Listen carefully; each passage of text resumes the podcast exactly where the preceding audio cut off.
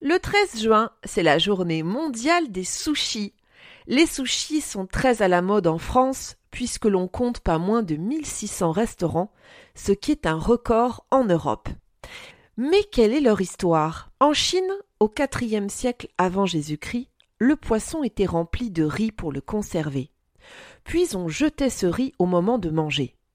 Les Japonais apportèrent l'idée de rajouter du vinaigre au riz pour une bien meilleure conservation. Au XIXe siècle, à Edo, l'actuel Tokyo, c'est un marchand ambulant, Anaya Yohei, qui eut l'idée de mettre le poisson sur le riz, créant ainsi les nigiri sushi. Quels sont les plus répandus au Japon? Le nigiri sushi, on vient de le voir, une spécialité composée d'une fine lamelle de poisson cru sur du riz. L'oshisushi, une spécialité d'Osaka, faite à base de poisson mariné.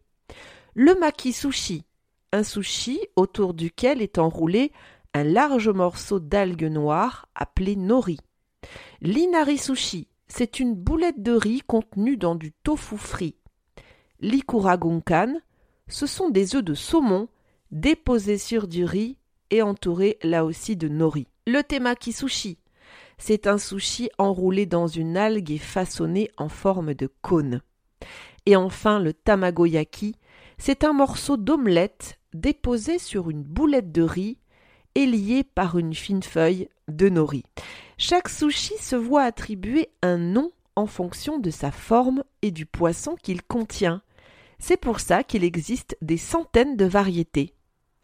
Mais saviez-vous qu'au Japon, les vrais amateurs de sushi utilisent une variété de poisson d'élevage, la céréole, appelée aussi limon Et une question revient souvent. Peut-on manger des sushis quand on fait attention à sa ligne?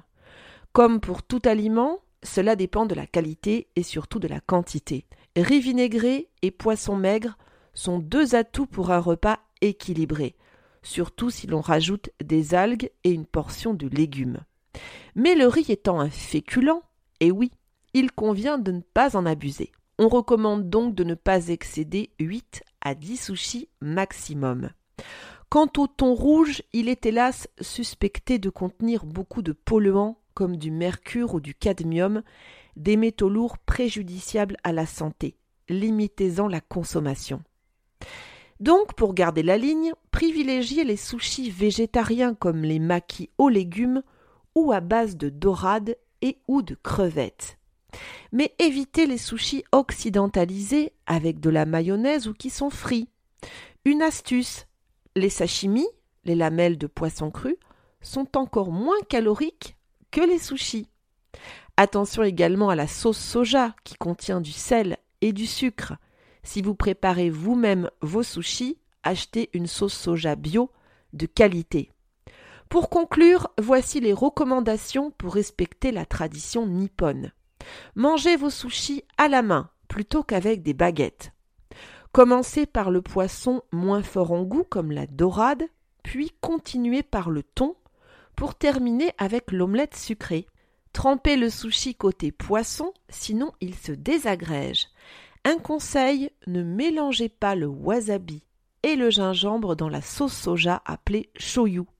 Et enfin, pour respecter la tradition jusqu'au bout, remplacez le saké ou la bière par un thé vert, privilégiez plutôt le ojisha grillé. Vous voyez, c'est simple, aucun sushi à vous faire.